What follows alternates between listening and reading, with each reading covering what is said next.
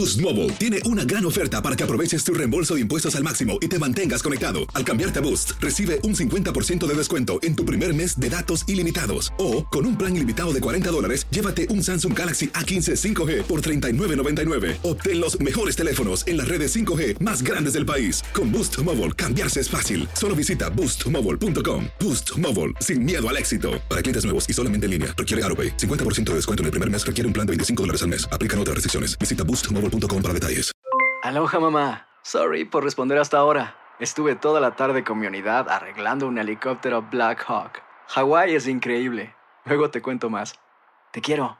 Be All You Can Be, visitando goarmy.com diagonal español.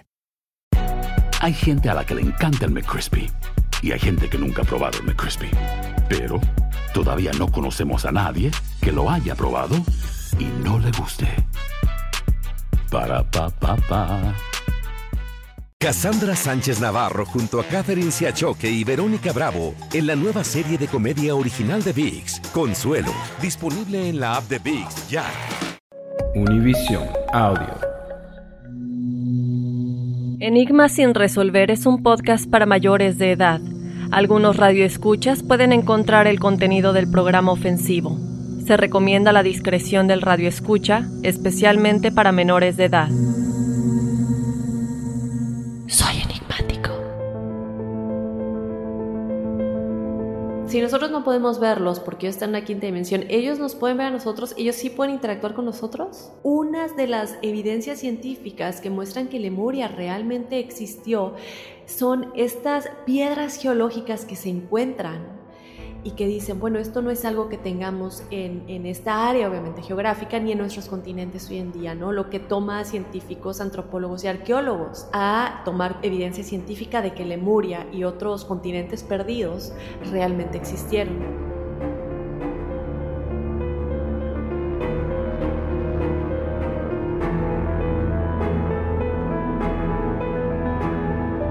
Hola amigos de Enigma sin resolver? Bienvenidos a un episodio más de este podcast. Les saluda Horacio Antiveros. Y aquí Dafne OGB, Horacio. Vamos a hacer una canción. ¿Sabes qué? Hay que hacer una canción, un remix. A ver, a ver, a ver, dime. Me gusta. ¿Sabes qué podríamos hacer entonces con el Horacio, el vámonos que aquí espantan y el Uy, sí. y el tan, tan, tan. O el Oye, sí. Tenemos varias Hay que hacer un remix, sí. O a que ver, lo a, ver un enigmático, quien se anime a hacerlo. Chicos, ustedes que están en su casa eh, de, creativos, vamos a ver, vamos a tratar de escuchar sus propuestas musicales. Es más, vamos al final, ¿qué te parece, Dafne? Ponemos estas cuatro o estas cinco frases que decimos en el programa, en el podcast para que no estén ahí, ya sabes, tratando de cortarlas o no sé qué, este, tratando de hacer magia. Las decimos al final y a ver qué, este, cuál es el enigmático que nos puede hacer ahí una, una versión ahí como, ¿qué te gusta? ¿Urbana? A ver se anima. No, yo digo que un remix así, como los memes que ponen en la internet con remix, así, algo, algo así chistoso, con ritmo. Me parece buena la idea. Entonces vamos a hacer esas, tomas al final para que la gente se ponga creativa y, nosotros motivemos esta creatividad y esta pasión por la música. ok, Horacio. Oye, ¿qué vamos a hablar el día de hoy? Estamos muy contentos, muy emocionados. Yo a mí me encanta este tema. Yo creo que uno de los episodios que, bueno, a todos, pero que ha gustado mucho es el de Atlántida o Atlantis, la civilización perdida. Y bueno, hoy tenemos algo muy similar. Vamos a estar platicando el continente perdido de Lemuria, quiénes vivían en este lugar, quiénes eran las personas, si se les puede llamar así, que vivían en este lugar, se veían igual que nosotros físicamente, posiblemente tenían dinosaurios de mascotas y como Horacio, geólogos y científicos, al igual que espiritistas, mediums y canalizadores, están de acuerdo en que todo esto realmente existió. Exactamente, bien interesante el tema, Dafne. Lo platicábamos ahorita, enigmáticos, antes de que empezáramos el podcast. No, no sé con cuál me quedo, si con el de la Atlántida o Atlantis Oeste, porque está muy interesante lo que dices de los animales, lo que dices, eh, o lo que vamos a ir comentando también de la estatura de estos seres que habitaban en Lemuria. ¿Dónde estaba exactamente? siguen, eh, esta civilización sigue eh, hasta nuestros días, pero están escondidas, están en Estados Unidos, Dios mío, tanta información que hay, Dafne, poco a poco la vamos a ir, ya saben, desenmarañando, diciéndoles qué, eh, la altura de estos seres, si tenían tres ojos, si tenían qué, por qué eh, estos seres aparentemente llegaron a América. Uy, no, no, no, no, no, no, Daphne, en serio que no me imaginé que hubiera tanta información acerca de esto y sobre todo también hay que aclarar una cosa, mucha gente por ahí dice, bueno, Lemuria y Mu son lo mismo, no, pero les vamos a decir más adelante por qué ese no. Así es, Horacio. Y también, como decías, ¿no? Se supone que quienes vivían en este lugar algún, aún existen, pero también se dice que están en la quinta y en la cuarta dimensión y que ellos de alguna manera nos siguen guiando en esta tercera dimensión o los que seguimos en esta tercera dimensión antes de pasar a estar en esa quinta dimensión en la que ellos se encuentran hoy en día. ¿Será que están con la gente que vivió en Atlantis o con las almas que vivieron en Atlantis? Porque también hay que recordar que muchas de las personas que vivieron en Atlantis en sus regresiones de vidas pasadas han declarado que vivían ahí, ¿no? Entonces, si estas almas ya estaban demasiado evolucionadas, sí pasaron algunas a la quinta dimensión y otras tuvieron que seguir reencarnando aquí en la Tierra, pues chicos, es básicamente lo mismo con Lemuria, pero ya nos vamos a adentrar con mucho más detalle a todo esto, pero antes Horacio, recordarles que nos pueden escribir. Efectivamente, Dafne, eh, nos pueden escribir a nuestro correo electrónico que es enigmas.univision.net si quieren proponernos temas, si quieren mandarnos sus testimoniales, ya saben, recuerden, pongan su nombre, si quieren que sea anónimo, aclaren al principio de la nota que quieren que sea anónimo y que nos están dando su permiso para compartirlo, sencillísimo, enigmas.univision.net, si quieren su numerología, nombre completo y fecha de nacimiento y con mucho gusto se los damos, pero también importantísimo que nos sigan en las redes sociales. Así es, Horacio, que nos sigan en las redes sociales, que estén pendientes de todo lo que publicamos, estamos en Instagram y en Facebook como Enigmas sin resolver. Y muy pendientes porque ya algunos saben y algunos vieron nuestros posts en redes sociales que vienen sorpresas, entonces sigan conectándose porque poquito a poco les vamos a ir dando más pistas hasta que esto ya salga completamente a la luz y obviamente también si tienen la oportunidad de calificarnos en su aplicación Apple Podcasts, Spotify, Google Podcasts o en cualquier plataforma de audio en la que nos estén escuchando, por favor háganlo, nos ayuda muchísimo a crecer y a traer cosas nuevas como la sorpresa de la que les acabo de platicar. Entonces, pónganos ahí de una a cinco estrellitas, lo que ustedes consideren, y también nos pueden dejar un comentario si gustan en Apple Podcast, creo que es el que lo permite, y bueno, nosotros siempre estamos pendientes y leyendo lo que nos ponen por ahí. Efectivamente, y bueno, ya saben, la recomendación de siempre también es que nos recomienden con todos sus amigos, enemigos, familiares, eh, con quien quieran. Pasen la voz de que estamos en todas las redes sociales, de que estamos en todas las plataformas de audio como Enigma sin resolver.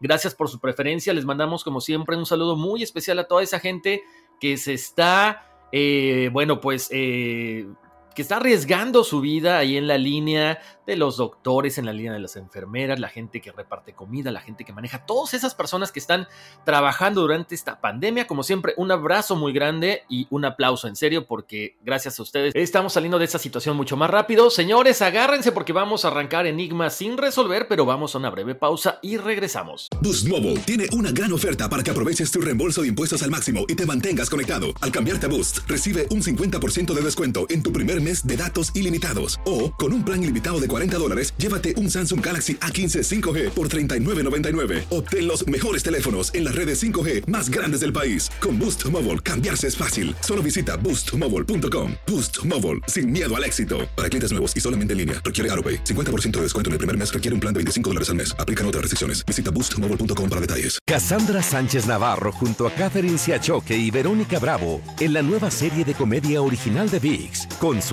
Disponible en la app de VIX ya. ¿Te preocupas por tu familia? Entonces, ¿por qué darles solo huevos ordinarios cuando pueden disfrutar de lo mejor? Eggland's Best, los únicos huevos con ese delicioso sabor fresco de granja, además de la mejor nutrición, como 6 veces más vitamina D, 10 veces más vitamina E y 25% menos de grasa saturada que los huevos regulares, además de muchos otros nutrientes importantes. Así que, dales los mejores huevos. Eggland's Best, mejor sabor, mejor nutrición, mejores huevos. Ohio, ready for some quick mental health facts? Let's go. Nearly 2 million Ohioans live with a mental health condition.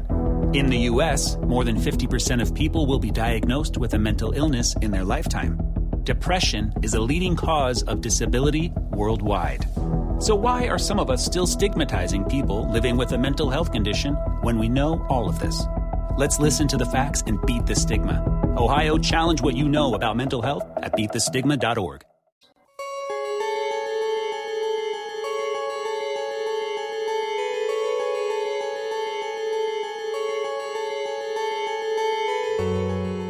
Si hablamos de continentes perdidos, el primero que a la gran mayoría se le viene a la cabeza es Atlántida, el legendario continente desaparecido en el fondo del mar del que se hizo eco en sus escritos del filósofo griego Platón.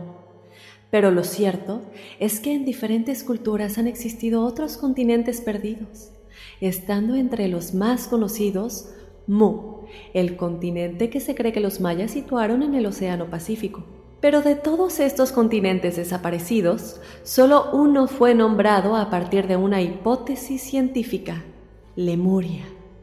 La era de Lemuria duró unos 4 millones y medio de años antes de Cristo, hasta hace unos 12.000 años atrás. Hasta el hundimiento de los continentes de Lemuria y después de la Atlántida, había siete grandes continentes en este planeta. Se cree que una parte del continente perdido de Lemuria aún existe solo que ahora se encuentra en la cuarta y quinta dimensión astral. Acompáñanos a analizar el misterioso caso de esta civilización perdida.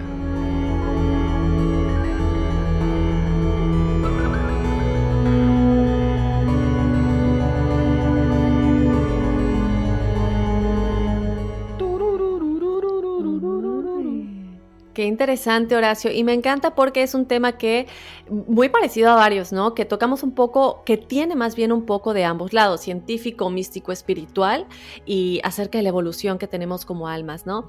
Pero bueno, chicos, fíjense que como decíamos ahorita en la narración, la era de Lemuria tuvo lugar aproximadamente entre 4.5 millones de años antes de Cristo y cerca de unos 12 mil años atrás. Hasta el hundimiento de los continentes de la Lemuria y más tarde de la Atlántida existieron siete grandes continentes sobre este planeta. Ahora, recordemos que, antes de adentrarnos bien en esto, y ya lo hemos dicho, ¿no? Billones y billones de años atrás, la Tierra eh, todos los continentes estaban unidos. Poco a poco, con el movimiento de las placas tectónicas, y, y, unos se fueron hundiendo, otros fueron floreciendo, y de esta manera tenemos los continentes como los vemos el día de hoy, pero billones de años atrás esto no era así. Y obviamente vamos a entrar más a detalle en todo esto, pero unas de las evidencias científicas que muestran que Lemuria realmente existió son estas piedras geológicas que se encuentran y que dicen, bueno, esto no es algo que tengamos en, en, esta área, obviamente geográfica, ni en nuestros continentes hoy en día, ¿no? Lo que toma científicos, antropólogos y arqueólogos a tomar evidencia científica de que Lemuria y otros continentes perdidos realmente existieron. Ahora, obviamente los territorios pertenecientes a este continente gigantesco de la Lemuria incluían extensiones geográficas que ahora se encuentran bajo el Océano Pacífico, así como también Hawái, las islas orientales, las islas Fiji, Australia y Nueva Zelanda. Este también abarcaba territorios en el Océano Índigo y Madagascar. La costa oriental, chicos, de la Lemuria también se extendía hasta el estado de California y los Estados Unidos y parte de British Columbia en Canadá. Por mucho tiempo antes de la caída en su nivel conciencial, los lemurianos vivían en una frecuencia correspondiente a la quinta dimensión y eran capaces de cambiar y trasladarse hacia adelante o hacia atrás de la quinta a la tercera dimensión y viceversa, a voluntad y sin mayor problema. Y esto podían hacerlo cuando lo deseaban, solamente con la intención y las energías del corazón. Y esto me encanta, Horacio, porque regresamos a lo que decíamos con Atlantis y a muchas cosas que que hemos dicho que, que, el poder está en el poder del pensamiento, el poder de la intención, el poder de la vibración. Es lo mismo, ¿no? Estas civilizaciones ya sabían todo esto. Ellos ya sabían cómo manejar todo esto. Es decir, los milagros no existen, sino que tú los tienes que crear porque realmente pueden pasar y con esa certeza suceden. Y ellos sabían todo esto y es como podían moverse de dimensión en dimensión de una manera tan fácil. Y lo que nos decía igual Natalia, la chica cuántica, ¿no? Tú puedes cambiar el pasado, pero no es que cambies el pasado, sino cómo se encuentra en tu realidad y en tu contexto vibracional, ¿no? Lo que de alguna manera cambia tu realidad presente. Entonces, obviamente esto es un entendimiento mayor, pero estamos llegando a eso, chicos. Y algo que cabe la pena mencionar, Horacio, es que, eh, y también de igual manera vamos a ir eh, poco a poco desarrollando cada, cada pequeña idea que les estamos dando, Pero Lemuria no se llamaba Lemuria realmente. Más adelante se le da este nombre y también se cree que se le da este nombre por los animales que se encontraban, habitaban este continente, ¿no? Que eran los lemures. La raza lemuriana era una mezcla de seres que inicialmente, chicos, vivieron principalmente de Sirio Alfa Centauro, aunque un número más pequeño de, ellos provenían de otros planetas. ¿Ah? Y ya vemos aquí la conexión, y hay mucha conexión con los extraterrestres, obviamente también, ¿no? Y que estas civilizaciones antiguas, ya, ya nosotros ya no entramos en eso, pero todavía más reciente a los mayas, los egipcios, que tenían todavía comunicación con estos seres. Y también, Horacio, cuando hablábamos del libro de Enoch, que mencionábamos cómo eh, los gigantes también tenían conexión con ellos, ¿no? Finalmente, enigmáticos, estas razas pues se mezclaron en conjunto sobre la faz de la Tierra y terminaron formando la civilización lemuriana. De forma posterior, chicos, la Atlántida se construyó como otro continente, pero bueno, todos estos recordemos que ya están vibrando una, a una frecuencia mucho más alta. Chicos enigmáticos, el continente de la Lemuria prosperó grandemente hasta alcanzar por algunos millones de años un estado paradisiaco y mágico y es lo mismo que vemos en, en, otros continentes y civilizaciones perdidas, que no solamente por los avances tecnológicos que tenían, pero también por la manera en la que podían atraer lo que quisieran a su realidad. Finalmente, chicos, como resultado de guerras lamentables entre los continentes más grandes del planeta, se produjeron grandes devastaciones en estos continentes de la Lemuria y la Atlántida, sumándole obviamente a todo lo que les decíamos de pues, los cambios en el planeta y las, placas tectónicas, ¿no? Esto ya viene por parte de estudios científicos.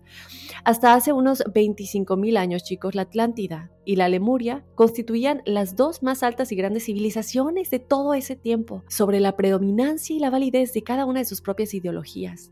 Ellos tenían dos diferentes ideas acerca de cómo debían conducirse las demás civilizaciones existentes sobre la faz de la Tierra, porque ellos sabían, chicos, que de alguna manera la evolución que los seres que habitan en este planeta iban a tener iban a ser influenciados por lo que ellos crearan en ese momento, ¿no? Y es lo mismo que hemos platicado, por decirlo de alguna manera, por ejemplo, tan fácil como el ejemplo de las pandemias, ¿no? Tenemos el episodio de las pandemias. Y decimos, eh, ¿qué sucede, no, Horacio? En la pandemia de 1918, el flu, el, bueno, el, la gripe española, eh, y, los millones de personas que, que, fallecen. ¿Cómo sería el mundo hoy en día si todas esas personas no hubieran muerto? ¿Cómo hubiera cambiado cada una de las decisiones de toda esa gente que falleció? Y cada una de las consecuencias de esas decisiones, el mundo que tenemos hoy en día, si no hubieran fallecido.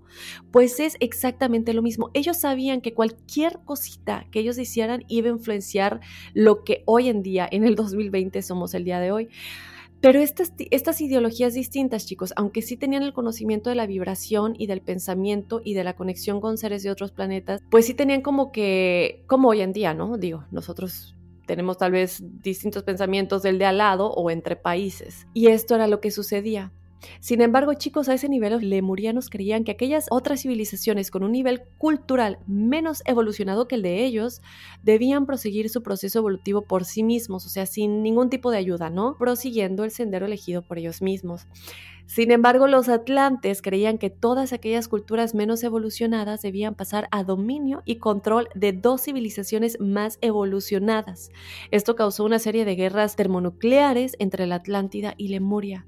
Más tarde, chicos enigmáticos, cuando las guerras habían terminado y todo el polvo de esas conflagraciones se habían asentado, pues, y sumándole obviamente a, todos los cambios que ya venían en el planeta Tierra y que obviamente ellos tenían conocimiento de ello, pues obviamente desaparecen estas civilizaciones, ¿no? Ahora, ahora sí yo me pregunto si Digo, cuando, cuando escuchamos esto, me recuerda un poquito a lo que platicábamos de los Nefilín en el libro de Enoch, que ellos de alguna manera tenían la orden de influenciar, pero de alguna manera hacer lo que ellos debían de hacer porque ellos no querían hacerlo. Me pregunto si de alguna manera se conecta con la idea que tenían los atlantes de decir, bueno, ellos son menos evolucionados, las civilizaciones más avanzadas deberían controlarlos.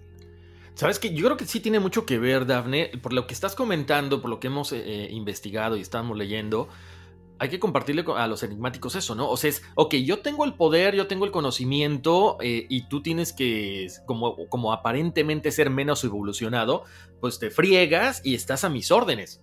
O sea, Qué feo, porque a final de cuentas no le das chance a que las demás razas, a que los demás seres también evolucionen, ¿no? Yo creo que esto, precisamente como estás comentando, tiene que ver con el poder, con el ego que siempre hemos dicho. Cuando tú tienes poder, cuando tú tienes conocimiento, pero esa parte del ego te gana, es cuando sientes que nadie merece estar a tu mismo nivel. Entonces, lo que habíamos visto siempre, ¿no? Y lo comentábamos, y tiene mucho que ver con ahorita, con el tema ¿Qué pasa con la Atlántida? La Atlántida aparentemente era así como que el avance tecnológico, todo lo, lo más moderno, y la parte de Lemuria era el crecimiento espiritual, que también estaban obviamente muy desarrollados tecnológicamente, por supuesto que sí, pero entonces era tratar de encontrar ese balance y por eso se dan esas guerras, ¿no? Sí, Horacio. Además, bueno, antes de obviamente decir, bueno, pero es que ¿Cómo saben todo esto? Hay muchos escritos, chicos, antiguos que tienen obviamente la historia de esta civilización. De igual manera, cuando se les retrata, que se supone tenían cuatro ojos, cuatro brazos, se creía que algunos de ellos eran muy demasiado altos, tipo gigantes. Y por otro lado dices, bueno, les decimos que existen pruebas geológicas, científicas, pero también hay psíquicos, hay mediums, hay canalizadores, y uno de ellos es Elena Blavatsky, quien es una de las más famosas mediums y psíquicas de los 1800, quien escribió un libro llamado La Doctrina Secreta. Ahora, ella, ¿por qué es una de las más famosas? Obviamente era tan consistente con sus predicciones, con lo que veía, con sus visiones, con todo lo que ella decía que iba a pasar, que hasta en una de esas veces, Horacio, era tan certera y tan precisa en, en, en cuanto a un crimen, cuando se estaba investigando un crimen, que ellos, la policía obviamente y los investigadores creyeron que ella era la culpable. Si quieren buscarla o investigarla, su nombre es Elena Blavatsky. Y bueno, el caso es que e, ella era tan certera que dijeron, bueno, es que ella tiene que ser la culpable. ¿Cómo va a saber todo esto con respecto al crimen, no? Y todo, pues, obviamente encajaba. Hasta que no se encuentra realmente al culpable, ella, ella era la considerada criminal porque en su, en su visión y en cómo, cómo, cómo más que nada, no, no predijo, pero era precisa en lo que había pasado en este crimen porque ella lo veía en sus visiones, ¿no? Entonces, para que se den una idea del tipo de personas tan realmente avanzadas en cuanto al lado espiritual y místico y, y de mediums, y también ahorita les platicamos un poco más del lado científico, ¿no? Pero bueno, Horacio, ¿qué más tenemos? Bueno, efectivamente, Daphne, durante estas guerras devastadoras enigmáticos, ¿qué es lo que pasa? Bueno, pues se enfrentan estas dos civilizaciones, están los lemurianos, están los atlantes. ¿Qué pasa? Estaba comentando Daphne algo muy importante que hay que tomar en cuenta. Se habla mucho de guerras nucleares. Entonces, cuando tú estás haciendo ensayos, como lo hemos visto, la Tierra se va resquebrajando, entonces estos continentes empiezan a debilitar, las, las capas tectónicas empiezan a cuartearse y es cuando empiezan los problemas, ¿ok? Luego, el clero sacerdotal es informada que dentro de menos de 15.000 años, estamos hablando, que estos continentes, Lemuria y la Atlántida, se van a hundir. ¿Por qué? Pues por este tipo de, eh, de, guerras, por este tipo de vibraciones que están teniendo. Por lo tanto, básicamente se van a hundir en el mar. Así que, ¿qué les queda? Los lemurianos y los atlantes de aquellos días, en razón a que el tiempo de vida de la gente de esos tiempos era por lo general de 20.000 a 30.000 años, entendieron que mucha de la gente que había sido responsable de todos estos estragos nucleares, guerras y demás, pues vivirían en esos años este anunciado hundimiento precisamente para experimentar la destrucción de los continentes. Recuerden, se dice en la Biblia que antes los seres humanos vivíamos muchos años, no necesariamente como 20.000 o 30.000 como lo estamos comentando ahorita, pero sí la longevidad era mucho más grande. Ahora, en los tiempos de Lemuria, el actual estado de California en los Estados Unidos era parte de este territorio. Ahorita les vamos a decir dónde supuestamente hay una entrada y Daphne, yo creo que ese eh, famoso Monte Shasta necesita un tema también aparte porque se han visto muchísimas cosas precisamente en esta área de California, pero bueno, eso es poquito a poquito. Mientras tanto, les cuento que cuando los lemurianos se dieron cuenta de que su tierra estaba destinada a aparecer, ellos le piden a Shambhala, o Shambhala, perdón mi pronunciación, que era en este caso como el rey, la cabeza, la persona a cargo eh, de esta red intraterrena de Agartha, el permiso para construir una ciudad debajo del monte Shasta, en función de preservar su cultura y sus registros. Si ustedes no, no, han escuchado, dijera Daphne, si no han escuchado el episodio de la Tierra Hueca, vayan y búsquenlo, porque es muy interesante y tiene que ver con esto, como muchos capítulos anteriores se van relacionando uno con otro. Ahora les cuento, también eh, en función de que a ellos se les pudiera conceder este permiso de construir la ciudad y formar parte de estas, eh, ¿cómo les podemos decir? De esta civilización subterránea de Agartha, los lemurianos tenían que demostrar que habían aprendido todas estas lecciones de no guerra, de agresión. Ya no tiene que haber agresión porque supuestamente eran unas personas espirituales, pero también se tenían que defender, por supuesto. También tenían que probar eh, ante ellos otras instancias como la Confederación Galáctica de Planetas. Recuerden, vienen de Alfa Centauro. De esta manera tenían que demostrar que este aprendizaje, que todas estas lecciones, podían, digamos que ser eh, beneficiados y ser admitidos como miembros de la Confederación Galáctica. Sí, Horacio, pero rápidamente vamos a decirle, ahorita decías lo de la Tierra Hueca, esto, ¿sabes a qué se me figura? Y es padre porque nos damos cuenta conforme vamos haciendo los episodios y nos damos cuenta junto con ustedes, chicos enigmáticos, que es como una serie, ¿no? O una... Em, una trilogía o si no ves la primera película ya lo vas a entender la tercera de Harry Potter o de Twilight o una serie, es casi lo mismo, ¿no? Entonces, chicos, los episodios que les recomendamos escuchar, si quieren después escuchar este o parar ahorita y van a escuchar todos, todos. Qué bueno. El de la Tierra Hueca, obviamente, los que se pueden como asemejar y, ayudarnos a entender un poco más, ¿no? Porque todo se conecta. El de la Tierra Hueca, em, eh, obviamente el de las vidas pasadas, el de la reencarnación y las vidas pasadas, el de el libro de Enoch y el de Atlantis ¿Tendrás algún otro en, el de las civilizaciones antiguas, ¿no? Que, claro. ¿Sabes qué, Incluso hasta, hasta el de Bigfoot, porque yo digo, más adelante vamos a platicar de estos, de estos seres tan altos que pues aparentemente tienen una, una, relación con todo esto, ¿no? Entonces, mi recomendación, Daphne, vayan desde el primero y se siguen al 2, al 3, al 4, así en orden, en orden cronológico. Pero bueno, eh, les, les, comento también que, ok, eh, estábamos hablando de este permiso para poder eh, construir esta ciudad o formar parte de esta ciudad subterránea de Agartha, se les concede este permiso, se entiende que esta área iba a sobrevivir a todos los cataclismos que iban a ocurrir sobre la faz de la Tierra y para esto se les da, digamos que una especie de caverna, esta, ahorita les voy a, a contar por qué es aparentemente una caverna, tiene un domo muy grande, que es básicamente dentro del monte Shasta, este monte o un volcán aparentemente activo que está en California, los lemurianos construyen su ciudad natal a la cual llaman Telos, el nombre que en ese tiempo también representaba el nombre de toda esta área que incluye California, y la mayor parte de los Estados Unidos que ahora se le conoce como suroeste estadounidense. Por lo tanto, esta ciudad de Telos también incluía territorios ubicados al norte del monte Shasta y toda aquella región a lo largo de la costa occidental hasta una parte de British Columbia, hoy formando parte de Canadá. El nombre de Telo significa comunicación con el espíritu, unidad con el espíritu y entendimiento con el espíritu. Ahora, fíjate que hay una cuestión bien curiosa, Dafne. No creo que te haya tocado a ti, porque tú eres más joven por un par de meses que yo. Pero había, había un sistema en radio que la cual te permitía conectar varias llamadas a la vez. ¿Y cómo se llamaba? Telos. O sea, no sé, se me hace chistoso que alguien hubiera agarrado este nombre para una forma de comunicarte con diferentes personas a la vez que tiene que ver a lo mejor con esto que hablamos del espíritu, ¿no? Pero bueno, ese fue un, este, después de este breviario cultural, déjenme continuar. bueno, les cuento que cuando Telos fue construida, fue diseñada para albergar a una población de 200.000 personas como máximo. Estamos hablando de que está abajo de un volcán. Sin embargo, cuando comenzaron estos cataclismos en Lemuria, solamente 25 mil personas pudieron llegar a la montaña y salvarse. ¿Ok? Esto es ah, un número aproximado de lo que quedó de la cultura lemuriana en esta tercera dimensión. Acuérdense que estamos hablando que ellos también están en la cuarta y en la quinta.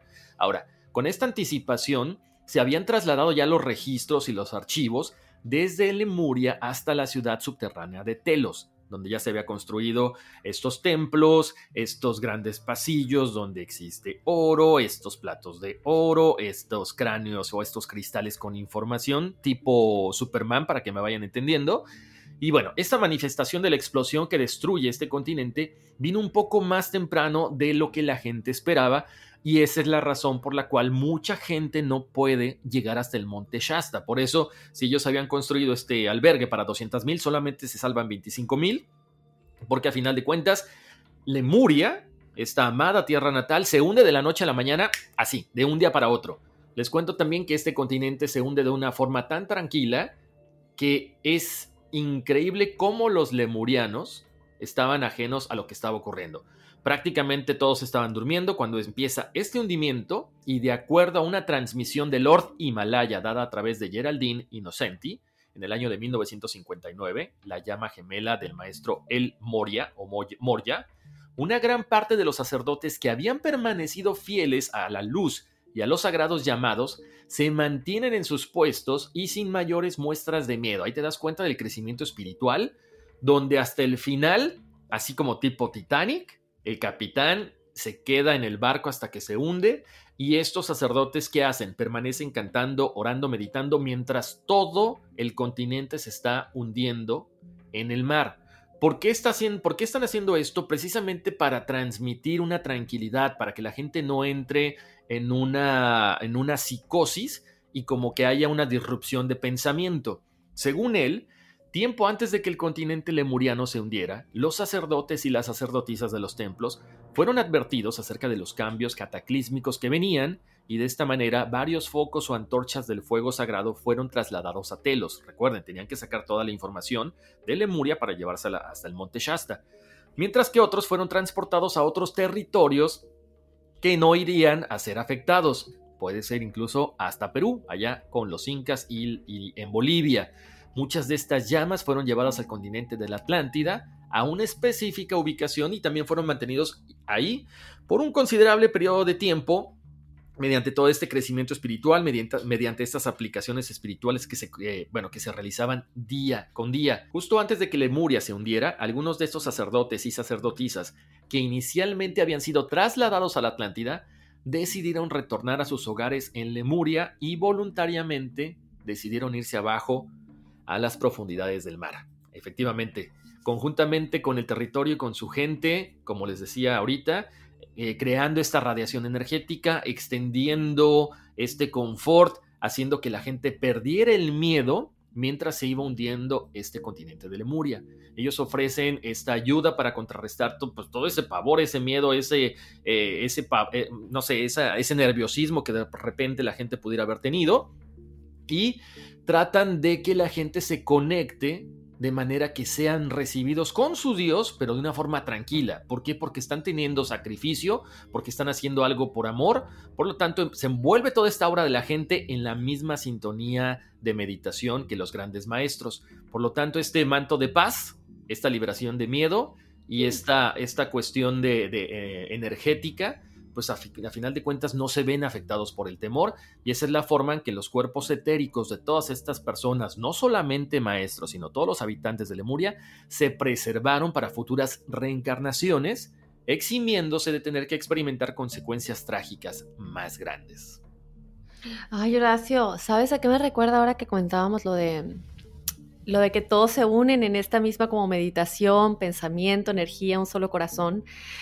La meditación o las meditaciones, hubo una en específico que fue la más grande, pero las meditaciones mundiales que se han estado haciendo ahora, que fue el 5 de abril, la última, eh, que todos se unieron en meditación, yo me uní, creo que tú te uniste igual, Em, y que se, se, registró a nivel electromagnético, chicos, en las ondas electromagnéticas, cómo la vibración de la Tierra cambió completamente después de esta meditación. Entonces, ahí está, ¿no? El poder de nuestros pensamientos. Este fue un, un giro vibracional increíble que tuvimos después de esa meditación, ¿no? A pesar de todo lo que sigue sucediendo, esto realmente sucedió y está registrado por estas ondas electromagnéticas y eso fue gracias a que, como lo que hicieron los lemurianos en su momento, ¿no? Que se unieron en, una meditación casi casi, ¿no? Global en un mismo corazón. Pero bueno, Horacio, ahorita nos platicabas acerca de que, bueno, el hundimiento. ¿Qué pasa después del hundimiento? ¿Qué pasa con em, los dos continentes o con la Tierra después del hundimiento, ¿no? Después del hundimiento de estos dos continentes perdidos. Pues chicos, Fíjense que al mismo tiempo que la Lemuria se estaba hundiendo en las profundas aguas de los océanos, la Atlántida comenzó a temblar y a perder partes de su territorio, lo cual continuó por unos 200 años. Ahora, yo quiero mencionar, por ejemplo, vemos, ¿no? Nueva Zelanda. En, en haciendo esta investigación vimos que Nueva Zelanda era mucho más grande, era enorme. Obviamente lo que queda hoy en día es muy poquito de lo que realmente existía, ¿no? Cuando la Atlántida comienza a tener este proceso por, como les digo, ¿no? unos 200 años hasta una etapa final donde el resto del continente terminó hundiéndose completamente, a su vez, por un tiempo de 2000 años, después de acaecidas las catástrofes de los lemurianos y Atlántida, el planeta, chicos, pues continuó todavía temblando y, y todos estos cambios de los que ellos fueron de alguna manera advertidos, y esto, vamos de nueva cuenta a episodios anteriores, también me recuerda lo del arca de Noé, porque se supone que Noé fue advertido de todos estos acontecimientos que iban a pasar para crear el arca, ¿no? Y salvar a estos animales y todo lo que, eh, lo que se le dijo, lo único que se le dijo que debería él salvar. Y es casi lo mismo, ¿no? Se les advierte. Ahora, ¿será que él de alguna manera, tienen que escuchar el del libro de Enoch, chicos, para que entiendan un poquito de lo que le estamos platicando, pero está como conectado, ¿no?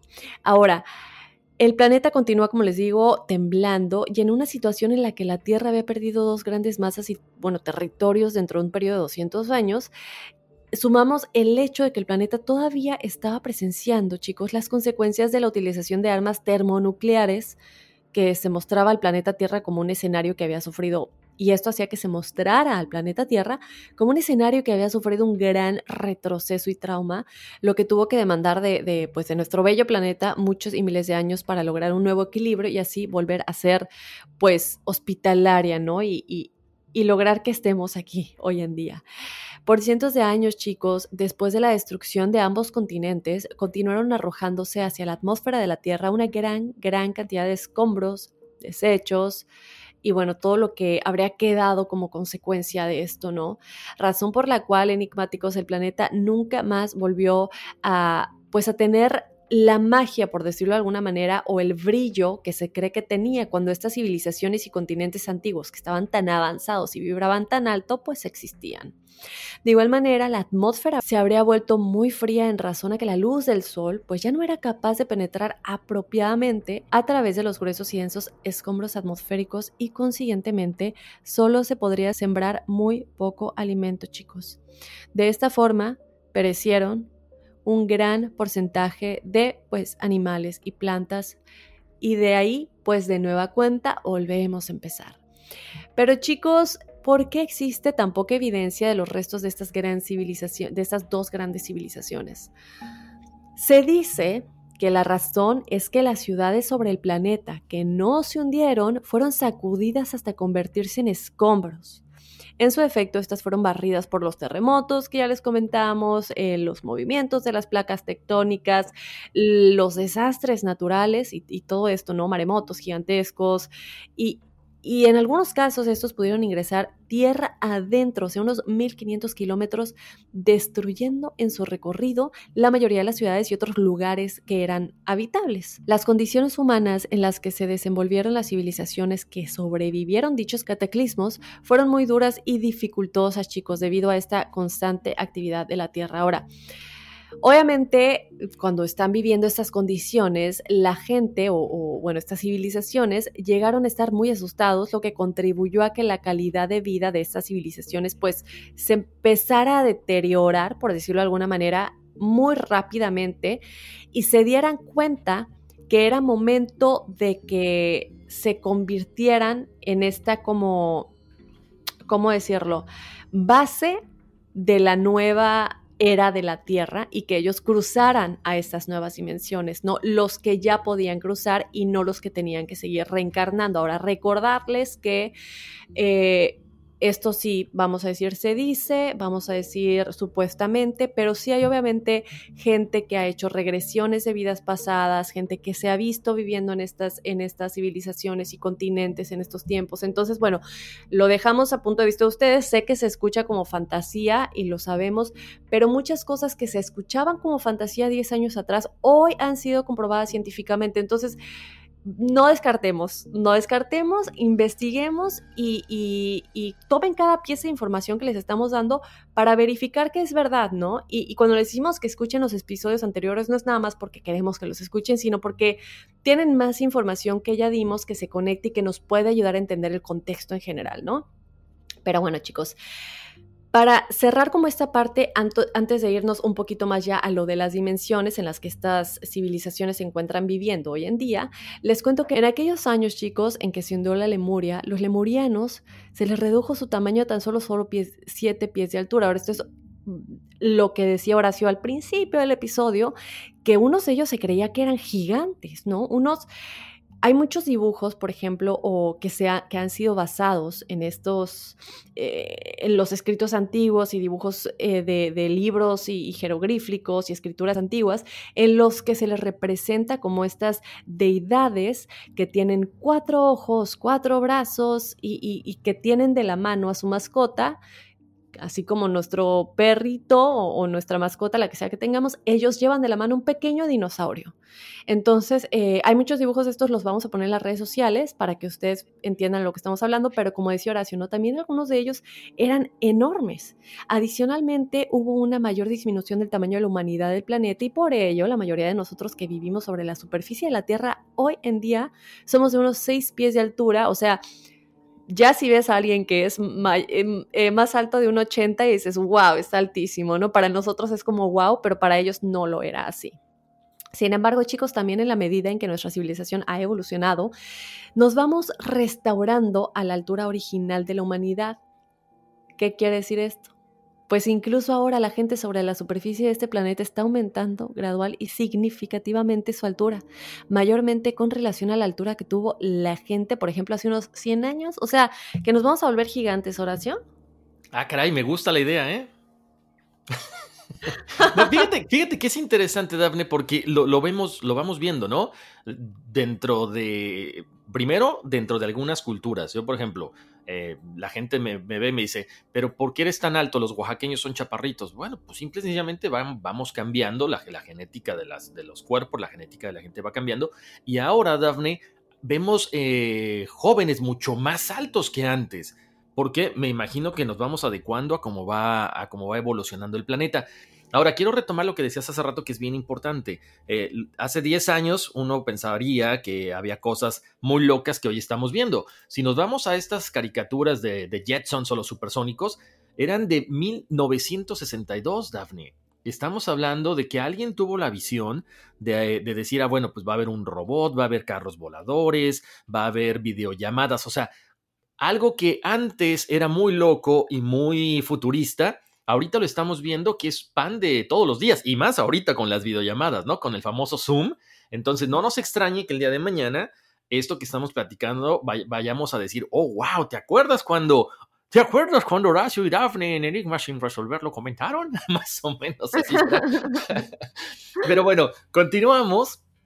Porque eh, también, ¿sabes qué, Daphne? Ahorita que decías lo de los cuatro brazos, también estábamos eh, investigando y, nos llamaba mucho la atención cuando decían que por ahí, de esta parte de los lemurianos, cuando eran tan altos y todo, tenían este tercer ojo, que es básicamente, pero ojo, no el tercer ojo, el que, el que nos permite ver más allá de lo evidente, ¿no? El tercer ojo que está en el entrecejo, sino ellos tenían un tercer ojo que los conectaba con la divinidad en la parte de arriba, que viene siendo el chakra coronario, que supuestamente de ahí también viene ese famoso mito de los cíclopes. Nomás se los quiero dejar ahí a colación, ¿no?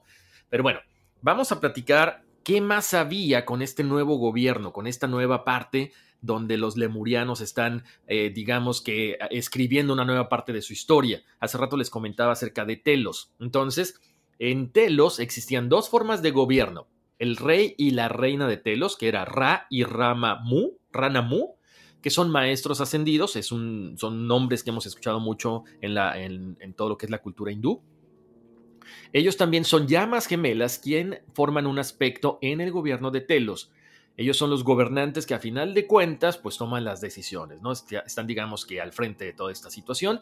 La segunda forma de gobierno es el consejo local llamado el Consejo Lemuriano de Luz de Telos, que ahí ya son 12 maestros ascendidos, seis hombres, seis mujeres para tratar de igualar la, la cuestión energética, quienes además de quienes sirven desde el consejo equilibrando esta divinidad masculina con la femenina, pero hay un décimo tercer miembro que es el maestro Adama. En este momento es el alto sacerdote de Telos quien oficia como líder del consejo y asume la decisión final cuando existe un tipo de suerte. Eso es como para tratar de romper ese famoso, ese famoso empate en caso de que se dé, ¿no?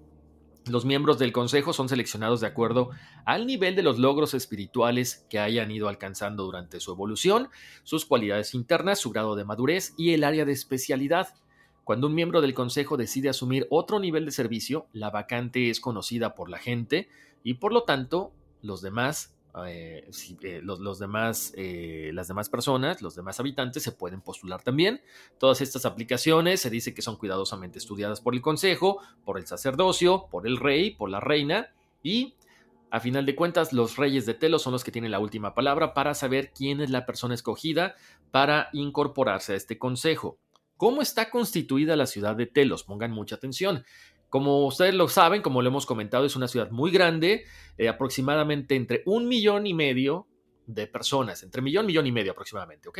También hay varias áreas que están divididas en diferentes poblaciones. Todo esto lo estamos eh, comentando para que vayan ahí más o menos visualizando, ¿ok? La ciudad de Telos tiene cinco niveles, ¿ok? Donde están eh, divididos como por sectores, por áreas, por, ¿cómo les podría decir?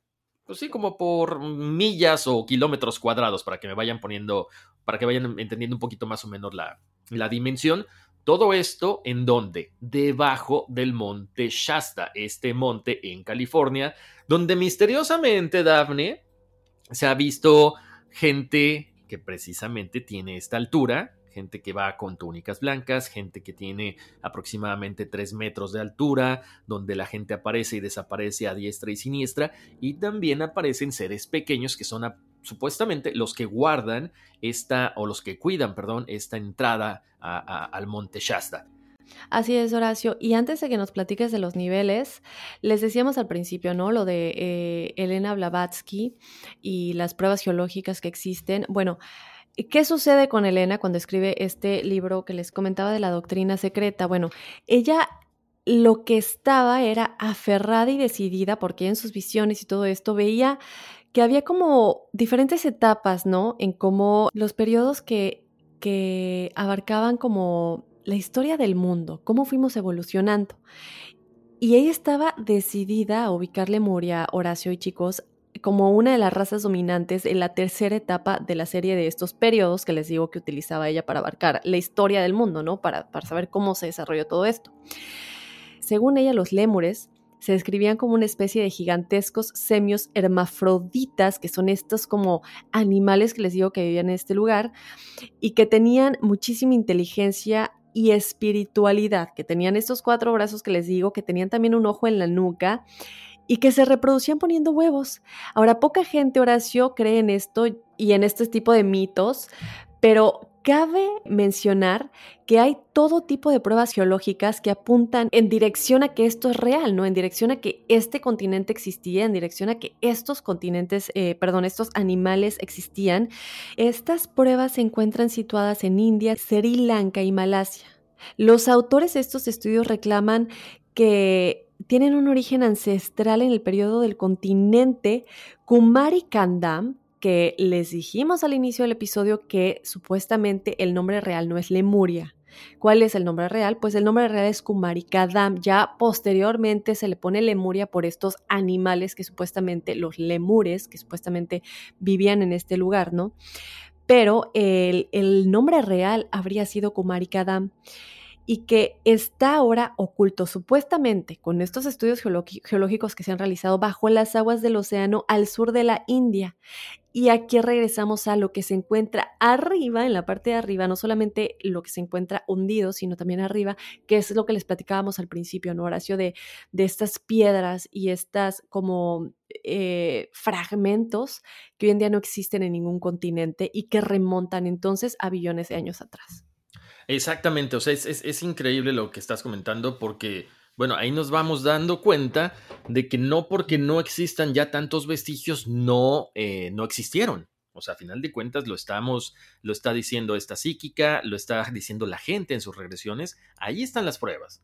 Pero bueno, regresando a lo que estábamos hablando ahorita, Daphne, ¿cuáles eran estos niveles en la ciudad de Telos? Ok, el primer nivel, les cuento, es un gran porcentaje de esta gente que vive abajo del monte Shasta, en el llamado primer nivel, donde están los edificios administrativos, edificios públicos de la ciudad, algunos templos, y está ahí erigido el templo principal llamado, el templo de Ma-Ra, caracterizado por una estructura de forma piramidal y en su interior puede albergar al mismo tiempo a unas 10.000 personas y este templo está dedicado al sacerdocio de Melquisedec.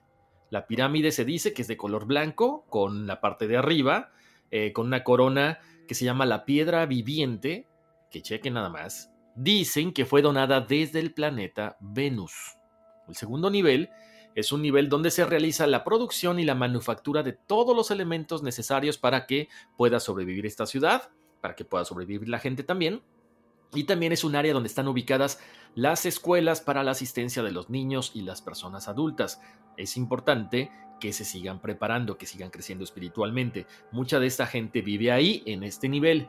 El siguiente nivel sería el tercero y está consagrado específicamente a la ubicación de los jardines hidropónicos, donde se cultiva toda la provisión de alimentos, y esta es una extensión aproximadamente de 7 hectáreas o 7 acres de terreno, que con esta, eh, eh, esta extensión de terreno cubre las necesidades suficientes para que la gente se pueda alimentar y tengan toda la, eh, tengan toda la comida necesaria para el millón y medio de personas que viven ahí en Telos.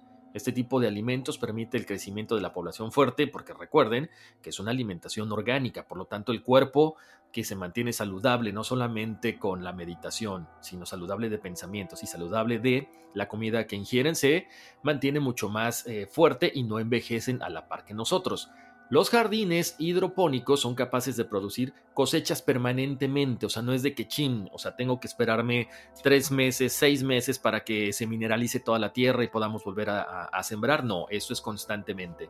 También por lo, por lo, mismo se cultiva el alimento más rápido, se utiliza todo tipo de tecnología avanzada, cuentan con agua por supuesto, eh, no hay compuestos químicos como se hace aquí en, este, en nuestro mundo, y este alimento es una de las cosas, eh, de las mejores cosas que puede haber por la alta vibración de pensamiento y de eh, todo lo que tiene que ver con lo orgánico. Por supuesto, recuerden, es un lugar donde hay mucha armonía, donde hay mucho amor, donde hay mucha vibración de alto nivel, por lo tanto, todo crece y se da mucho más fácil y mucho más rápido. El cuarto nivel eh, tiene eh, algún tipo de jardinería hidropónica, tiene también instalaciones manufactureras y es un área muy grande donde cuentan básicamente con parques, con lagos, con fuentes, o sea, es una, una parte muy natural.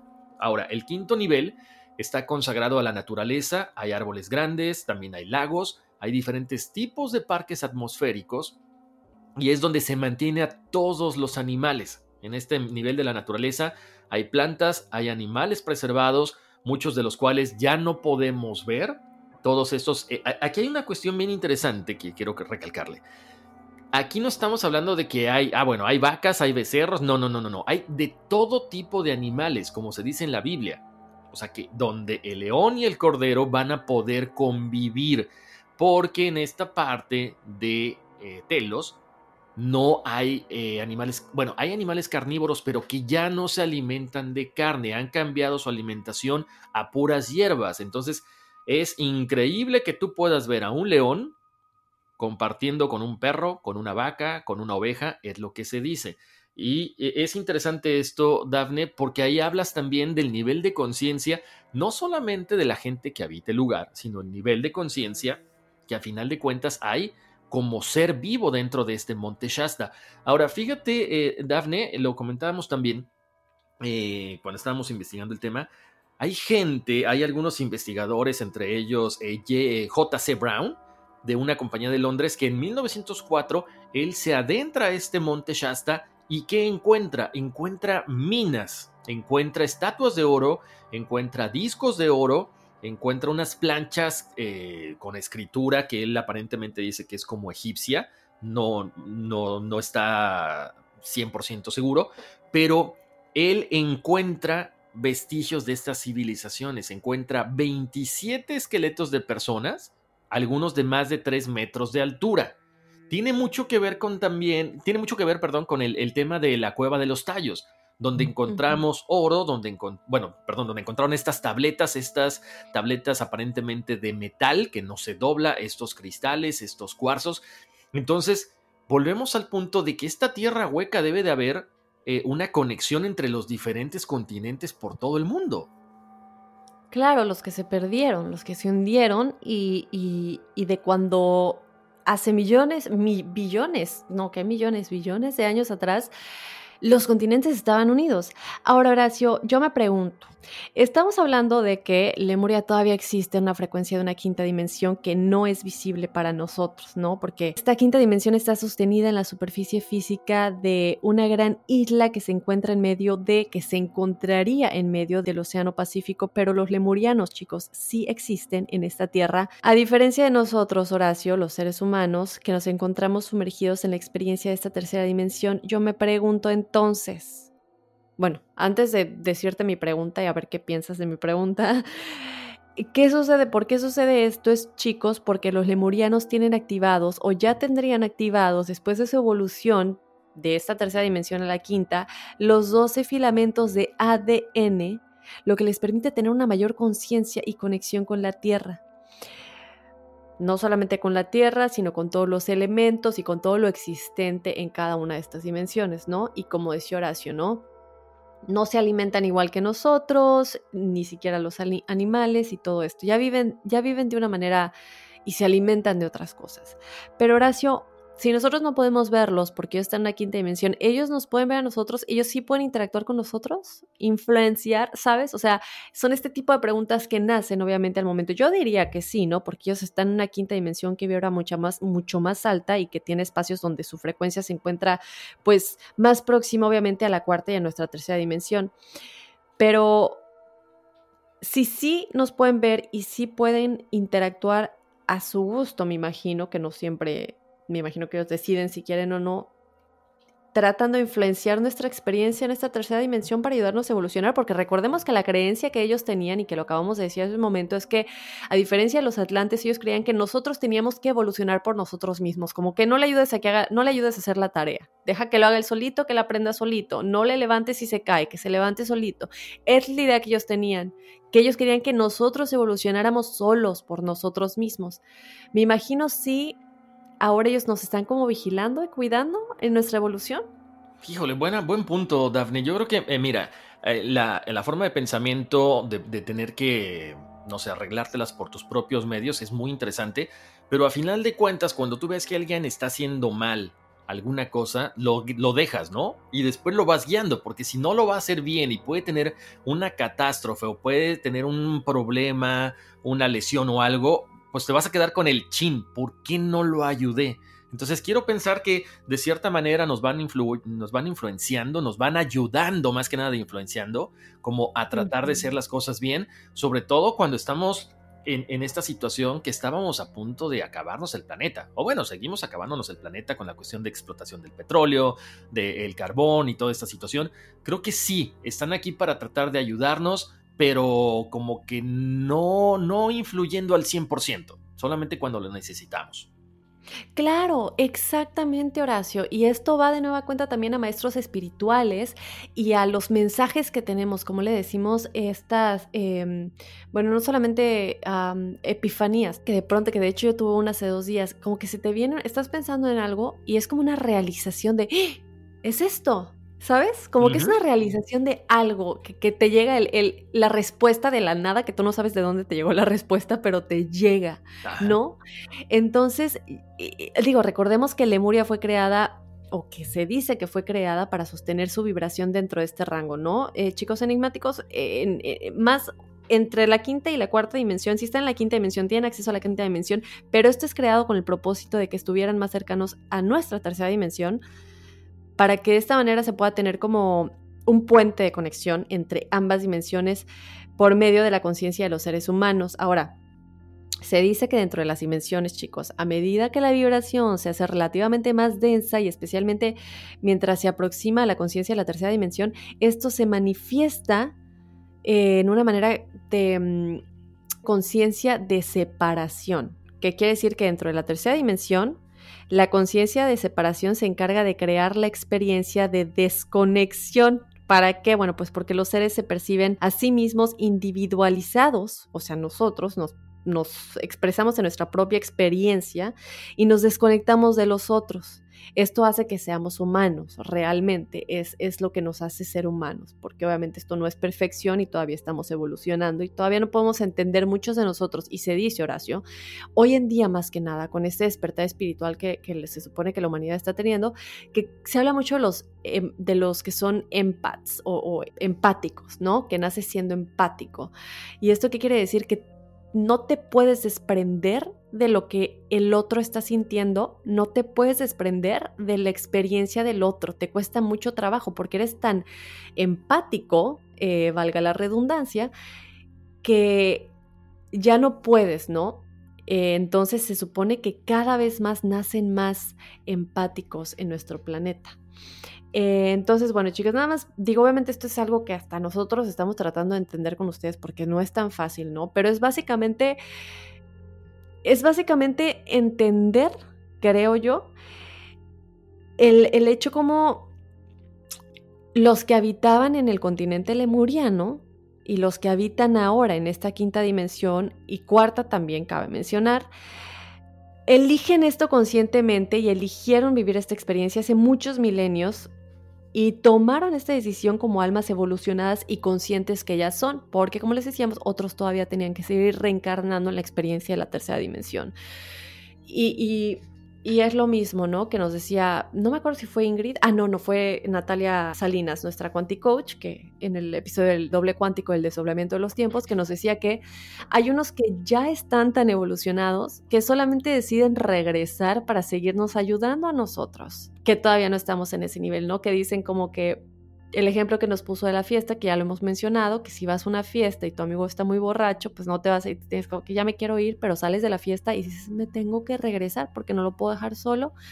Es lo mismo en el, en el nivel álmico, deciden volver a reencarnar porque aunque ellos ya no tengan que, porque ya están en este nivel de perfección álmica, deciden regresar. Entonces va por ahí más o menos. ¿Sabes qué? Sí, eh, porque mira, hay, una cuestión importante, ¿no? Lo estábamos comentando ahorita. Eh, ok, ¿de qué te sirve dejar ciertos vestigios, como estos famosos discos de oro que se dicen que algunos están en, eh, Bolivia, que otros están, se les dieron a los incas? no sé, todos estos cristales con los cuales los mayas hacían algunas cosas, estos cráneos de cuarzo. Si de pronto tienes todo esto a la mano, pero no entiendes para qué son entonces tiene que haber una forma en que ellos estén tratando de ayudarte desde otro punto de vista, porque a lo mejor han de decir, bueno, ya te di los discos de oro, ya te di esto y no entiendes para qué es. No, creo que estás perdido. Vamos a ayudarte de otra forma.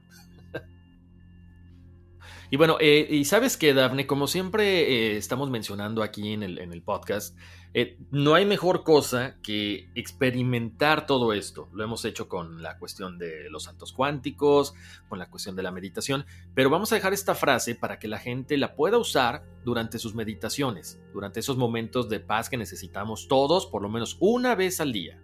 Bueno, entonces vamos a, les voy a leer esta frase, enigmáticos pongan mucha atención, para que eh, tratemos de entrar en una sintonía vibracional como la que precisamente los maestros ascendidos, todos estos guías espirituales, los lemurianos, los atlantes y todas estas grandes civilizaciones alguna vez lo han hecho con nosotros. Si quieren cerrar sus ojos, vamos a leerla. Dice así, expresen su deseo de abrir sus corazones a nosotros y confíen, porque no solo somos sus amigos, sino también somos sus hermanos y hermanas desde hace mucho tiempo.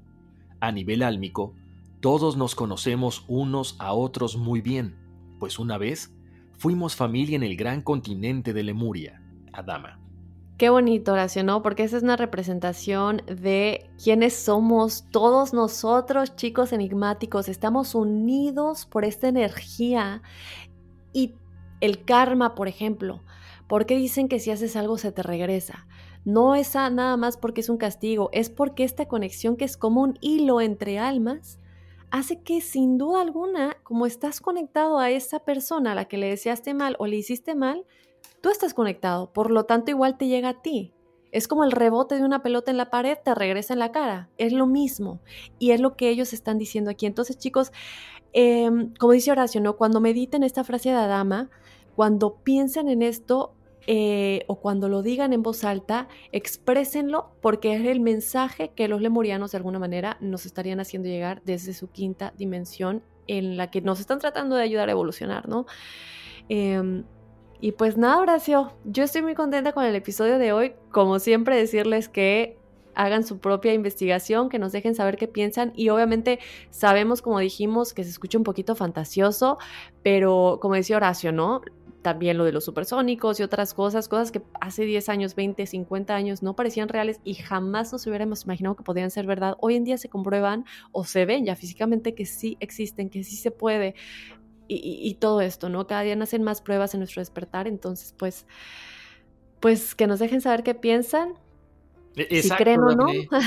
Eh, sí, no, no, yo creo que eso es lo más importante, que, ustedes enigmáticos a final de cuentas tienen la última palabra, nosotros les traemos el tema, les tratamos de, investigar lo más que podemos, pero también eh, acerca de esta meditación, Daphne, y todas las meditaciones y todos los ejercicios, no solamente es para que eh, la persona que esté escuchando lo haga, que lo hagamos en familia, que lo hagamos con los amigos, que experimentemos no un cambio personal, sino un cambio como, como conciencia eh, de, todo de toda la tierra, ¿no? Daphne, yo me puse a hacer lo de, lo de los ejercicios del vaso de agua con toda la familia, entonces, ¿por qué no hacer... Pero a ver, cuéntales qué es eso. Ah, bueno, es el salto cuántico. El de Daphne me había hablado mucho. Entonces, eh, bueno, les cuento. En, un vasito con de agua, en un vasito con agua, porque no, van, no vayan a decir de agua. En un vasito pones tu situación actual. En el otro le vas a poner mi intención es mejorar mi sueldo en tanto, pero pon la cifra, pon cuánto quieres ganar, pero con o sea, con conciencia de, lo que, de lo que estás haciendo, de lo que estás pidiendo, de lo que estás visualizando. Claro, y, y, y, es verdad, porque te acuerdas cuando te lo estaba platicando, que te dije, ¿será que por esto, será que algo sucedió? Lo que sea que haya sucedido, y le estaba yo contando a Horacio, y le dije, ¿será que por el ejercicio de agua es que está sucediendo esto? Porque realmente fue como, wow, al día siguiente. Y le digo, Horacio, ¿cómo es posible que ¿Me entiendes? Entonces, pero obviamente chicos, no solamente es vaciarlo en un vaso de agua y ya, también cuando tomen agua en general, en cualquier momento, incluso cuando se bañen, porque esa agua que está entrando a sus poros o su piel está sintiendo, el agua es comunicación con el nivel cuántico, con la dimensión cuántica, entonces siempre que tengan contacto con agua, que tomen agua, traten de ponerse en esa frecuencia, ¿no? Y, nada, Horacio, pues eh, un tema maravilloso, yo ya no sé qué más decir. No, pues nada, nada más que hay que investigar, te digo, a mí me, quedó mucha, eh, mucha duda acerca del monte Shasta por todo lo que hemos investigado, por lo que decíamos, no, pues es que, o sea, hay reptilianos, hay este, atlantes, hay lemurianos, hay tantas cosas, Dafne que en serio, pues ahí te das cuenta de que sí existe, de que sí están estas cosas ahí, muy tangibles, hay gente que los ha visto, hay gente que, que habla de experiencias, entonces yo creo que eh, hay que enfocarnos como siempre, ¿qué cosa te gusta? ¿Cuál es la cosa que más te gustó de esto? Y búscale, investigale, trabájale, porque hay muchas cosas que de repente no conocemos, que están allá afuera, pero que nos negamos a, a creerlas, ¿no? Así es, y que también escuchen el episodio de los reptilianos, porque también platicamos acerca de en dónde se encuentran ellos a nivel dimensional, ¿no? Y también es importante porque están en otro canal y cómo ellos, como en contraste contrario de los lemurianos, otras civilizaciones espirituales avanzadas a nivel energético y de frecuencia más alto, este sería como el, el nivel contrario, el nivel macabrón, macabroncísimo. en palabras de oración, tiberos. Oigan, chicos, bueno, pues así nos vamos a despedir del episodio del día de hoy. Recordarles que tenemos los testimoniales correspondientes a este episodio, al igual que la numerología, y que si quieren contarnos su experiencia paranormal o sobrenatural, que nos la hagan saber en enigmas.univision.net. Siempre les tratamos de recordar que nos escriban por este medio, también la numerología, porque nos siguen enviando por medio de redes sociales y se traspapelan, chicos, que nos lo manden por correo electrónico para que así nos lo hagan saber el equipo y de esta manera pues ya lo podamos decir, porque en las redes sociales sí no se puede como documentar, por decirlo de alguna manera. Efectivamente, bueno, síganos en las redes sociales. Ahí nos pueden comentar lo que quieran, ¿eh? acerca de los temas, acerca de Enigmas sin resolver After Dark, qué es lo que están, qué es lo que piensan, qué es lo que opinan, qué va a ser. Cosas buenas, eso sí, se los, se los aseguramos definitivamente. Estamos en Facebook e Instagram como Enigmas sin resolver. Pasen la voz como siempre y les mandamos un abrazo a todos ustedes que están ahí en su casa guardaditos. Qué bueno que están siguiendo las reglas de la cuarentena, del distanciamiento. Eh, y pues nada, Dafne, vámonos, que aquí espantan. Uy, sí. Soy enigmático.